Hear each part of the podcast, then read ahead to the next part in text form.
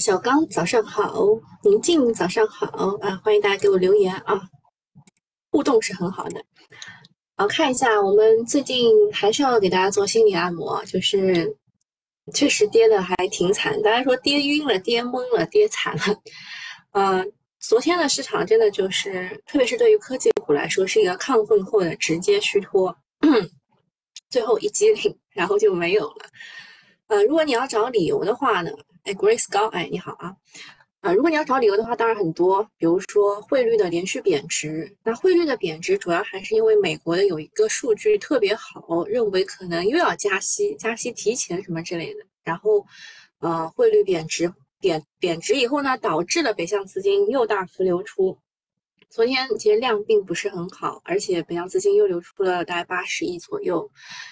然后美联储又要加息等等这些事情，哎，你要找理由，就这么些理由很多的。然后昨天还有什么灰熊说要做空，做空这个我们的这个，哎，在哪啊？就是他说是要做空我们的一家中概股，对吧？措辞是迄今为止最大的目标，可能会影响到很多不参与股票市场的人。呃，本来大家猜的是英伟达啊，本来猜的是英伟达，但是啊，但是呢，后来呃，他们证实好像是拼多多啊，反正就是这么些事情。那现在市场上基本上处于的就是，当大家认为要兑现的时候，一定会大跌；大家都看好的时候，也不一定会涨；大家都不看好的时候，可能会走出来。呃，科技呢，经过前天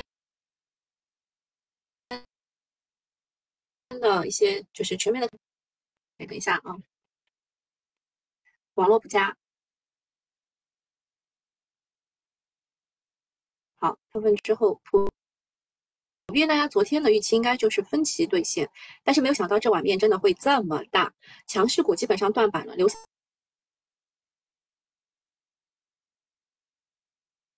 来。张江高科呢，是因为它是上海微电子的一个股东，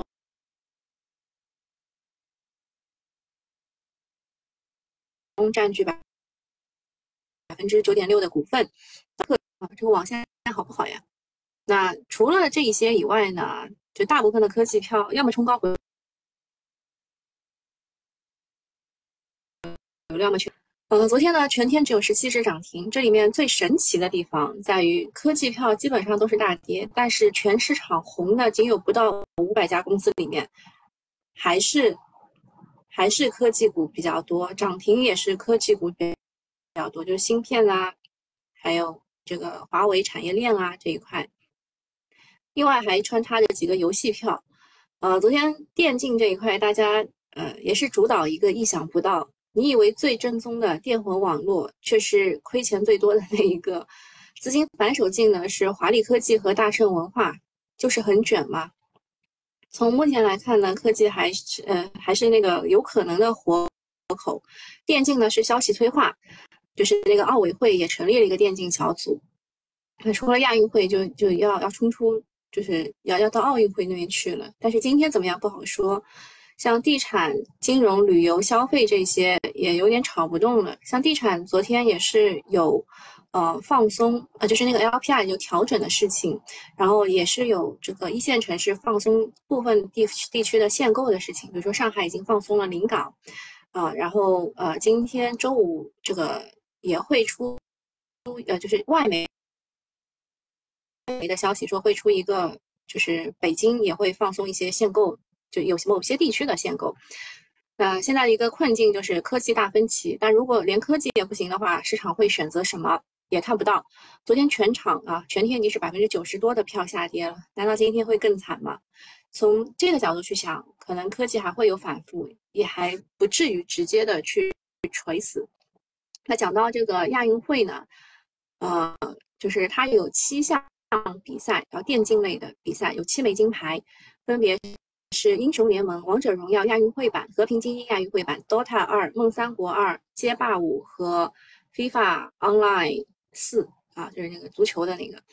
呃，那么据说来，这个杭州亚运会电竞门票销售很火爆，呃，最高档的票价高达一千块，成为最贵的亚运观赛门票之一。啊，也是唯一需要抽签才能购买的项目。那目前来说，游戏板块的估值中枢在二十倍，也不是很贵，而且它未来会保持高景气。那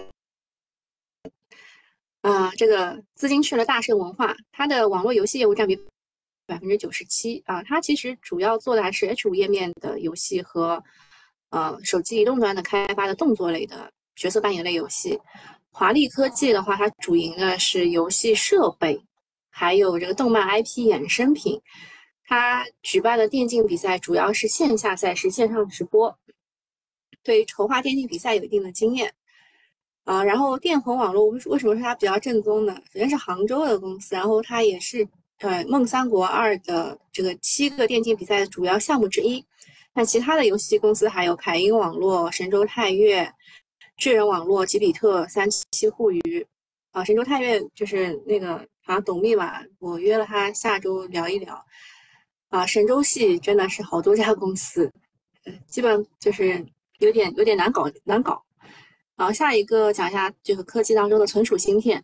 其实存储芯片算是还能看一看的，因为它它不仅仅是啊这个拐点已经到了。就其他的像是半导体啦，它呃拐点可能还要在三季度到四季度这这个四季度开始才有一个拐点，但是存储芯片的拐点已经到了，呃，并且呢，昨天涨得比较好的另外一个原因是啊美光的那个事情啊，导致了我们的国产替代这个逻辑还是在的，嗯，然后涨得比较好的是万润科技啊，它的子公司，呃。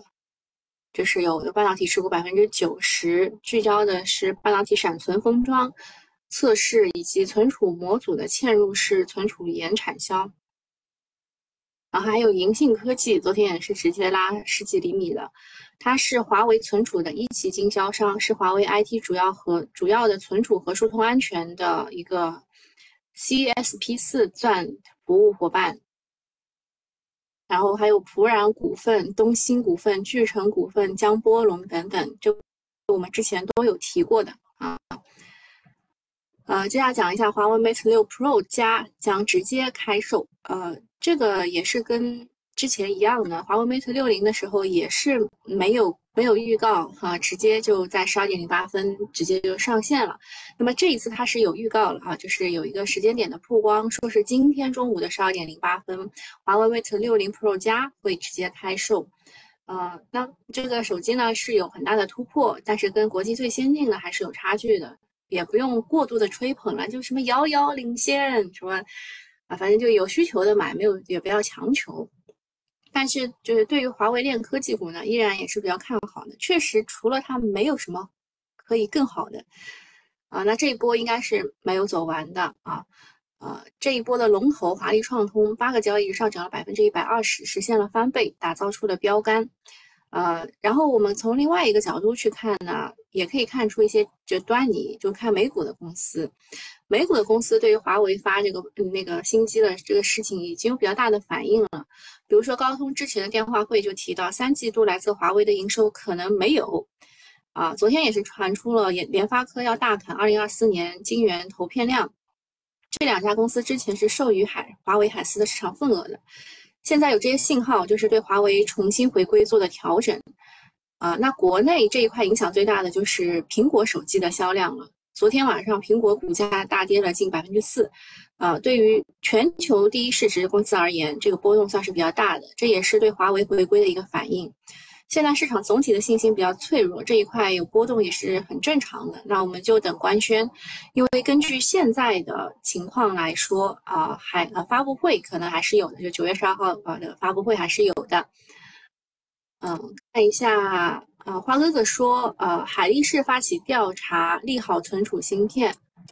啊，确实是，啊，确实是，就是存储芯片是这么些个股，就是大家吧，大家都不炒我们已知已知的一些股，像银信科技也是，嗯，游资自己挖出来的啊。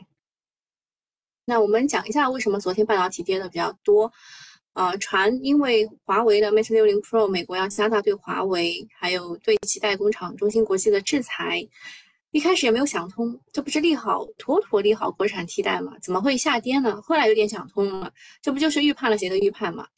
啊，昨天才吐槽说这个光刻胶啊，光刻机的零部件啊，又把一些垃圾公司给炒起来了。我直接点名了，因为我们是内部直播，就什么荣大感光这种。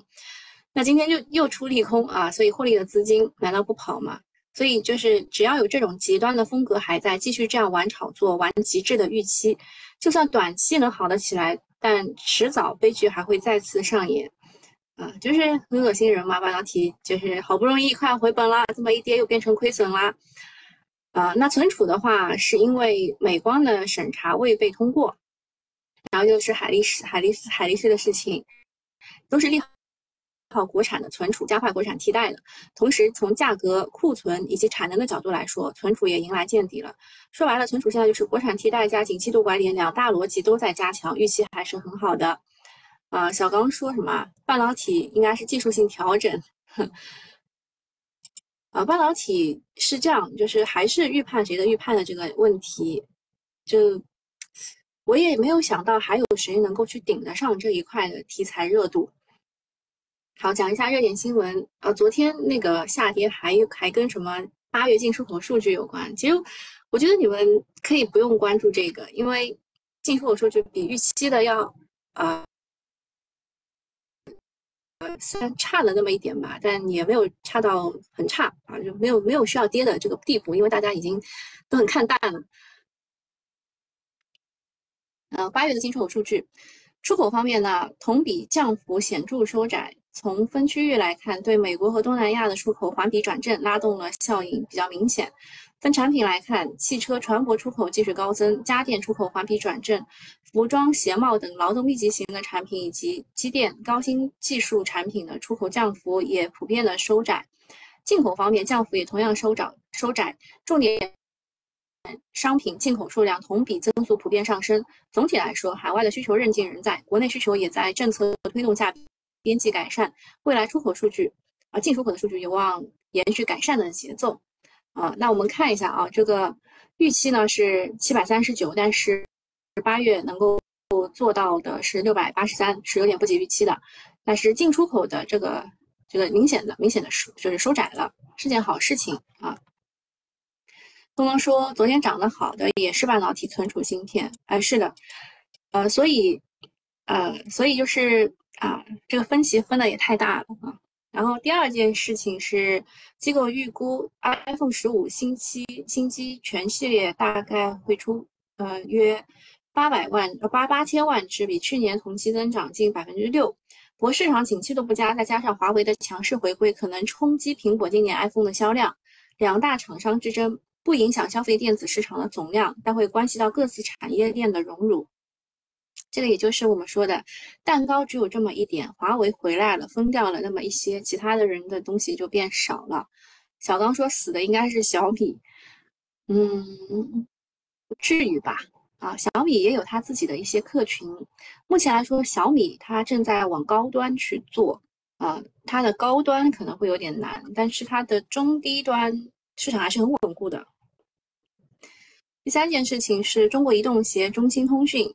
世德科技完共同完成了国内首次运营商低轨卫星实验室模拟验证，支持手机卫星宽带业务。呃，卫星宽带业务技术已经实现了，后面何时商用还要看低轨卫星组网的速度。总之呢，卫星卫星通信的新时代进来了，相关产业链的也值得长期的跟踪。第四件事情是上海调整住房公积金购买存量住房最长贷款期限，六年到二十年房龄的最长贷款是三十年。二十到三十五年房龄最长贷款是五十减房龄，呃减房龄的期限，基本上就是大幅放松了公积金买二手房的贷款的年限，有利于促进二手房的流通。同时，作为核心的一线城市，上海的政策也是有望在各地的去推广。啊，就是你每年还贷还少了，但是你时间拉长了啊，给银行的利息也变多了。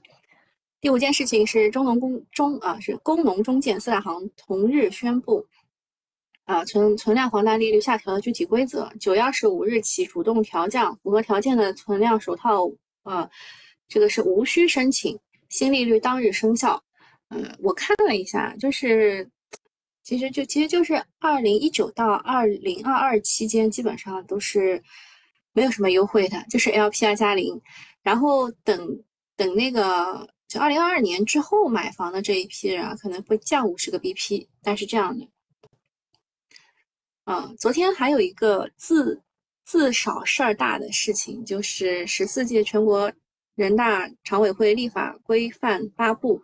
金融稳定法已经提请审议啊，它当中其实是有七呃有有有几条啊，有几条包括了金融稳定法、反不正当竞争法、网络安全法，都是适时安排审议。啊，虽然不想承认现在是金融战，但是这几天美资的撤出、外资巨头的撤离、人民币的加速贬值，然后再加上昨晚金融稳定法也将。啊，提人大的提审啊，有点进入肉搏的感觉啊，希望 A 股能挺住啊。然后之前也呼吁说要成立这个平准基金啊啊，那这个目前来说是机构没钱，散户没信心，外资靠不住啊，那国家队应该要出手。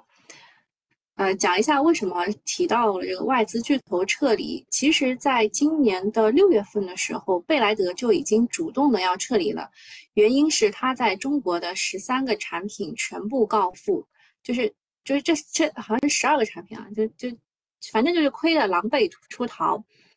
看一下什么中国新事业，对吧？就亏三十几的那种。那就像这种情况呢？也真的是巴菲特来巴九特出的那种，对吧？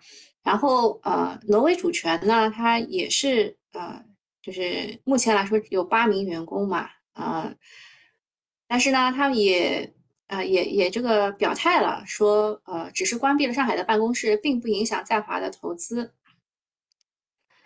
说实话，这两年无论是港股啊，投资港股、中概股还是 A 股，都是地域级别的难度。呃，老外现在很现实，在 A 股赚不到钱，人民币还不稳定，还有地缘政治的风险，不如啊拉回去买美股或者买美债都可以赚钱。毕竟这些外资巨头的钱都是养老金什么的，他们增值压力也很大。总之还是要尽量的稳住外资，现在内资不足以支撑 A 股上涨的啊，就是反正就是熬嘛，对吧？熬着呗。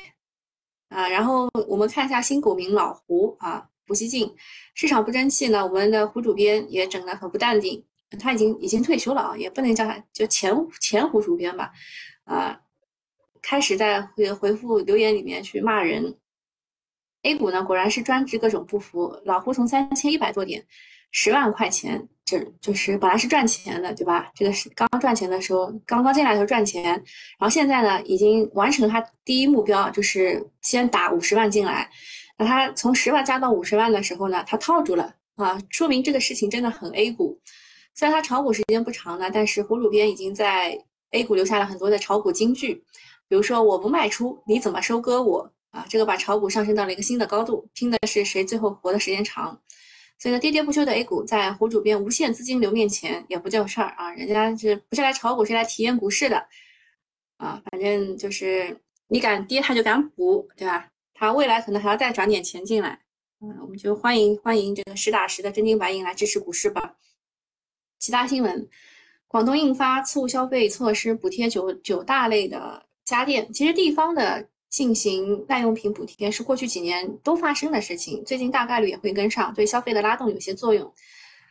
呃，首套房贷利率呃细则落地，其实就是把一部分的加点给拿掉，实打实的支持。然后上海也出了公积金的变动啊，后面的这个地方的政策也会出陆续出台。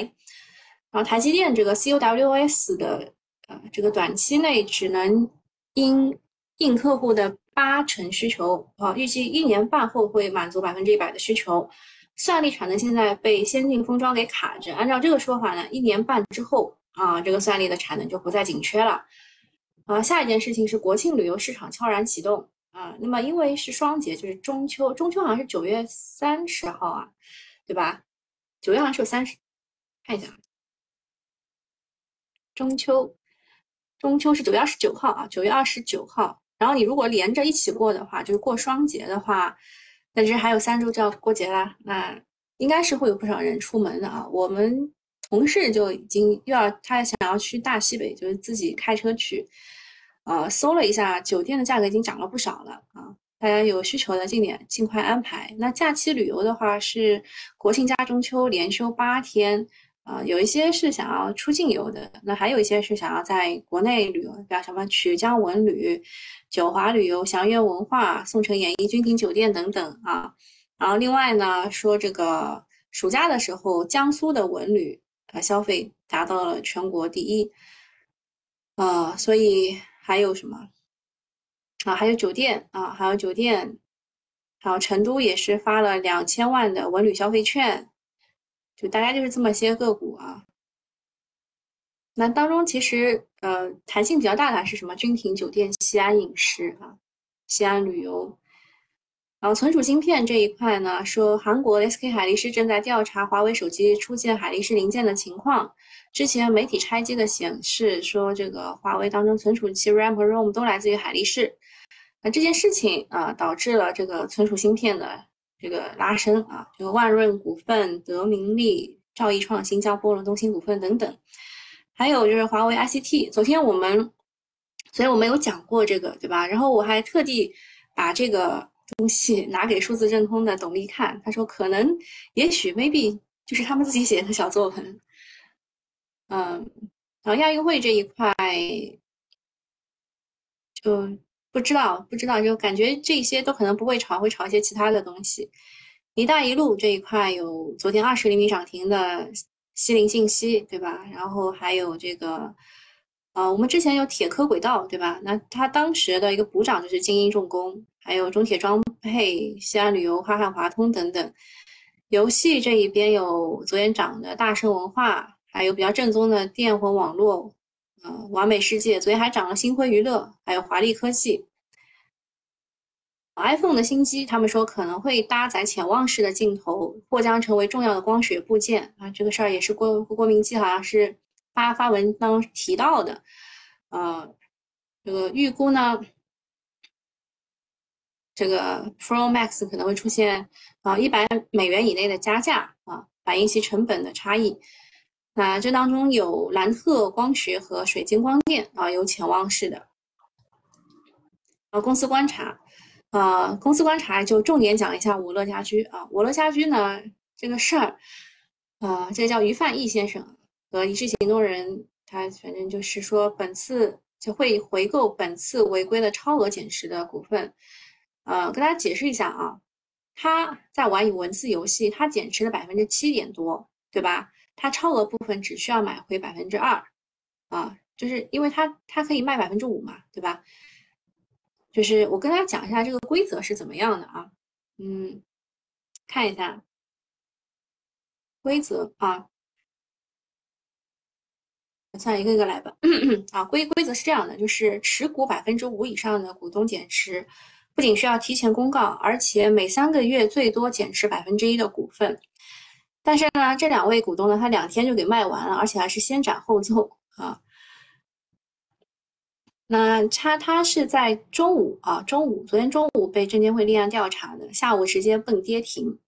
但是他昨天上午一度大涨百分之八啊，啊，然后大家说游资犯法是莫一罚一，就是你你赚的钱先收收走，然后再罚你同样的你赚的钱，对吧？那大股东应该也要莫一罚一，而且他们当年举牌买的时候呢，买超百分之五的时候也没有及时公告，所以它是一个惯犯，应该数罪并罚，不是买回来就能够凭民怨的。啊，然后呃，它呢这个股昨天还上了微博的热搜啊，主要是因为它连续涨停翻了一倍多，啊，结果就是偷摸着清仓式减持啊。然后这个大家去查了一下，这其实不是大股东，也不是控股股东啊啊，就因为这一次的减持新规是针对于大股东和控股股东的啊，那百分之五以上的股东并不在限制之内之列，也是可以减持的啊。那对于百分之五以上的控股股东，呃，控不，对于百分之五以上的股东，如果要减持的股票是二级市场集中竞价买来的，那减持之前也是不需要公告的。那这一次他确实是从二级市场 买过来的股票，那如果是呃，如果持股是上市前股份或者是定增途径来的，反正只要不是集中竞价买的，啊，那减持前都需要提前十五交易日去披露，所以这一次的股东，呃，他的股票是之前集中竞价买的，不提前公告也没有问题。它的违规点是在于，它应该是减持每百分之一都需要公告，每百分之五需要公告，并且暂停减持三天。这个股东没有公告，连续两天就全部卖完了。啊，目前证监会已经立案调查，现在股东是打算把持股买回来。如果这个波段是有盈利的话，盈利就归公司，之后再怎么处罚就看证监会的调查。反正也不理解这股东咋想的，现在这个时候还顶风作案，对吧？一抓一个准。而且这这个股东吧，他也不是上市公司的控股股东和大股东，就是这个就相当于给上市公司的封口费了啊！就我自己的感觉，大家看一下右下角的这个图啊，我给大家放大一下，就当时是这样的。他是在二零年到二一年是悄默声买入，没有公告啊。之前被揪出来是一只指示行动人，之后呢是被江苏的监管呃这个市场监管局，就是这个证监证监局吧发了警示函，啊当时也没有太太重的处罚，呃只是记录了诚信档案，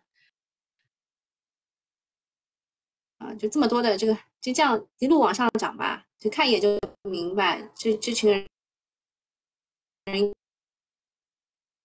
应该是来做做庄的，两年，这回是因为地产政策的翻身解套了，那么他现在他现在解套了，对吧？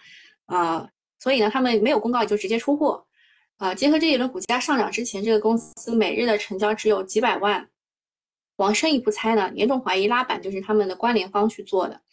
之前的减持新规是只针对实控人和没有实际控制人的大股东的，所以对这几个股东他们没有限制。再说了，即使有限制，感觉也是他们会铤而走险的啊。那再看一下公司的观察，啊，公司观察这一边呢，这个有些公司啊，像利中集团、多福多、玉龙股份、博创股份、平煤股份、中科创达都是要拿出钱来做回购的啊，然后。亚辉龙呢是迎来了一百八十三家机构的调研，它是做呃体外诊断的啊，体外诊断的。然后今天会上市两个新债，呃蓝天转债可能会多一点钱啊，五花肉就可以赚个呃起码两百块吧啊。那双两转债可能就是基。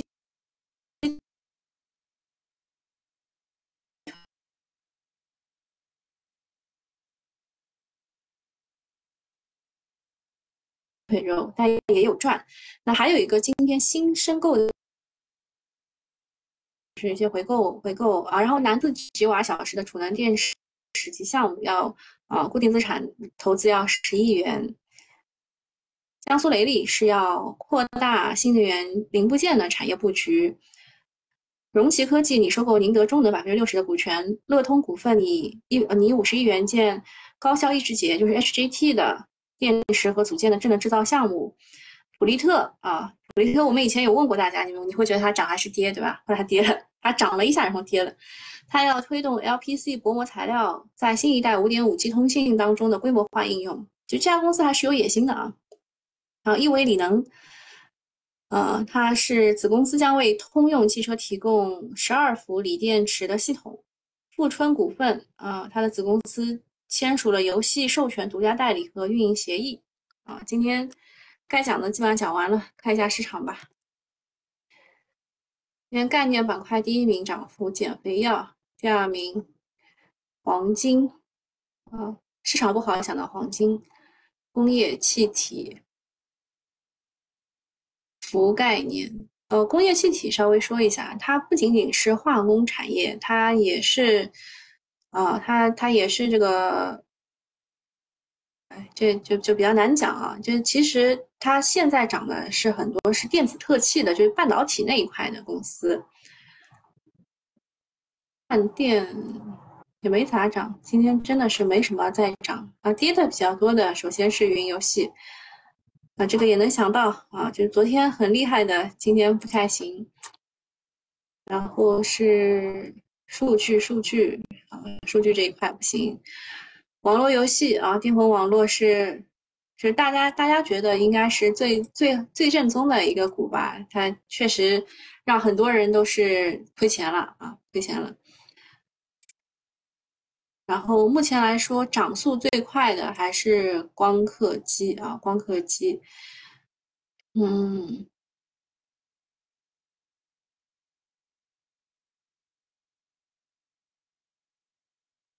光刻机就是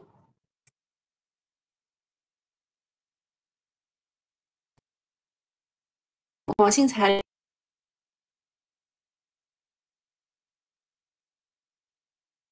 料，昨天是有啊有比较大的涨幅的。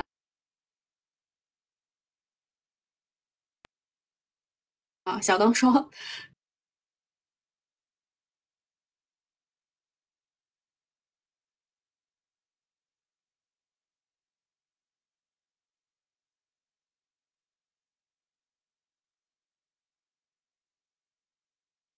啊，这个赚是是赚钱，对吧？反而就我我们这个每天他在一日游的过程当中，反而在消耗我们的钱，那这个是散户非常难受的一点。好，那今天早上就到这里了啊！大家就是如果被套不看不看啊，反正现在就在磨底嘛，就大家自知道的自己知道的，现在在磨底，不看也许可以就是度过，看了搁在最低点特别难受啊！好，那今天就这样了，大家拜拜。